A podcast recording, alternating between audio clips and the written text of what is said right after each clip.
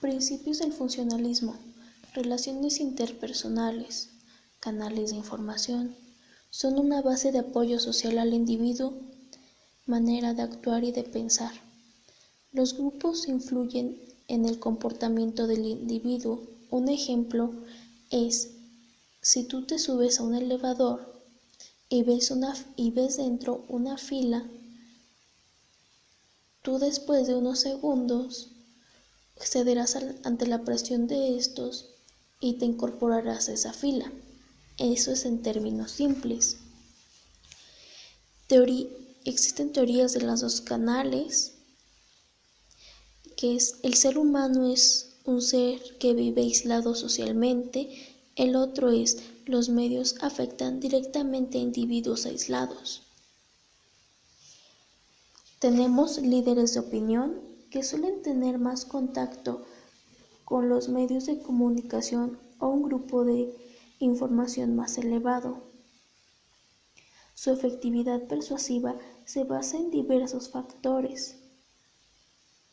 Construir un sistema lógico con definiciones, teoremas y leyes interconectadas.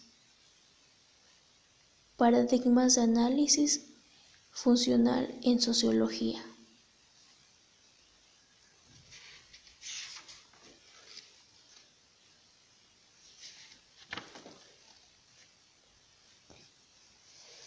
Funciones de la comunicación de masas. Corrección de los canales de la sociedad para dar una respuesta al entorno. Los medios nos, nos vinculan entre sí. Funciones de apoyo a la movilización y aportación e, aporta eficiencia. Entretenimiento que nos da fomento al ocio y obstaculiza la acción social. La transmisión cultural se pierde la socialización estandarizada. Esto nos da como resultado una función narcotizante.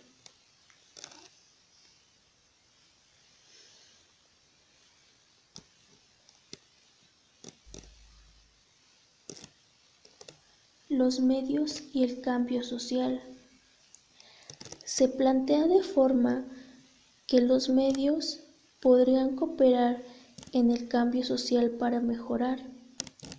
Existe la monopolización que además cuando hay poca oposición de los medios, promotores de consenso social, canalizan una en una sola dirección la información que se nos proporciona a nosotros como audiencia. Complementación, efecto de afianzamiento afianzamiento de dos mensajes con el mismo objetivo, pero de diferentes fuentes. Un ejemplo podría ser la radio te da un mensaje de una cierta forma para que lo entiendas, mientras que en la televisión te dan ese mismo mensaje pero interpretado de una manera diferente. Que vaya, los dos vienen siendo lo mismo, contado de diferente forma.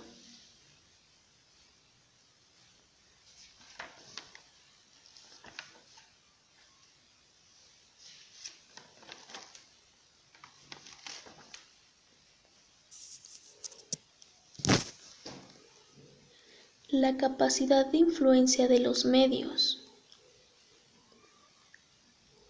Credibilidad del comunicador. El comunicador tiene que dar la seguridad a su, a su audiencia de que él está diciendo la verdad. Interés y motivador. El tema tiene que ser de interés hacia el público, ya que sin, este interés hacia este tema en particular, se pierde el efecto.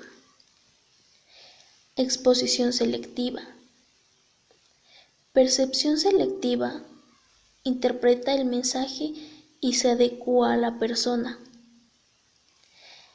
El mensaje se tiene que formular de tal manera y transmitir para que tenga la atención del, del destinatario. Los mensajes que no percibimos es porque ni siquiera consiguen atraer nuestra atención.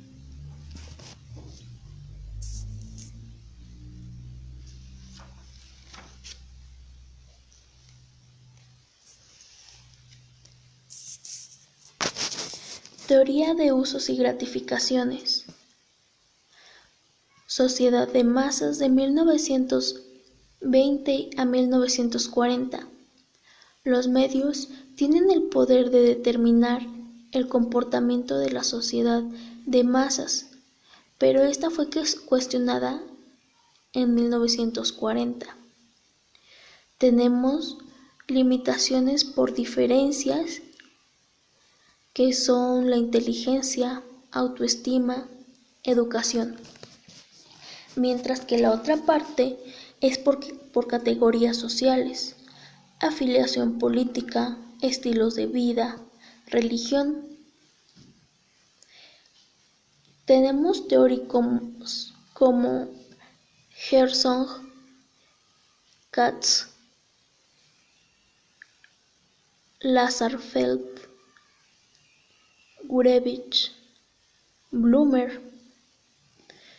Incluso se ideó una pirámide que son necesidades básicas, necesidades de seguridad, necesidades sociales, necesidades de ego y en la cúspide necesidades de realización personal. Los usos de medios de 1972 son diversión que va a la, evasión de rutina, identidad que es formar o reafirmar valores, relaciones sustituyen sustitución de una compañía, vigilancia, información que nos es útil.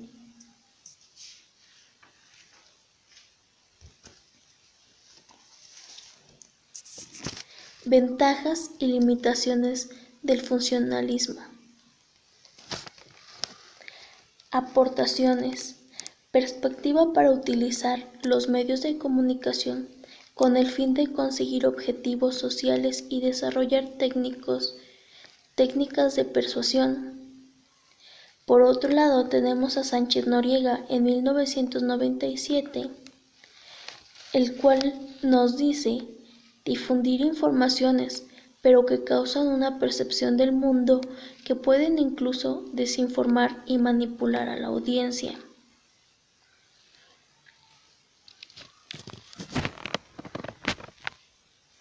Intercambio de información se favorece la interacción y la integración social. Proporciona entretenimiento, satisfacer y, y satisfacer demandas culturales. Críticas al funcionalismo. 1997 tiene una correlación con Bell 1991 que considera que el inventario de Griffith es muy pobre Bell en 1991 tuvo ciertas ideas de limitaciones dentro del funcionalismo, que son el método empírico, que lo comparó con Saperas en 1992, la separación de sujeto-estudio,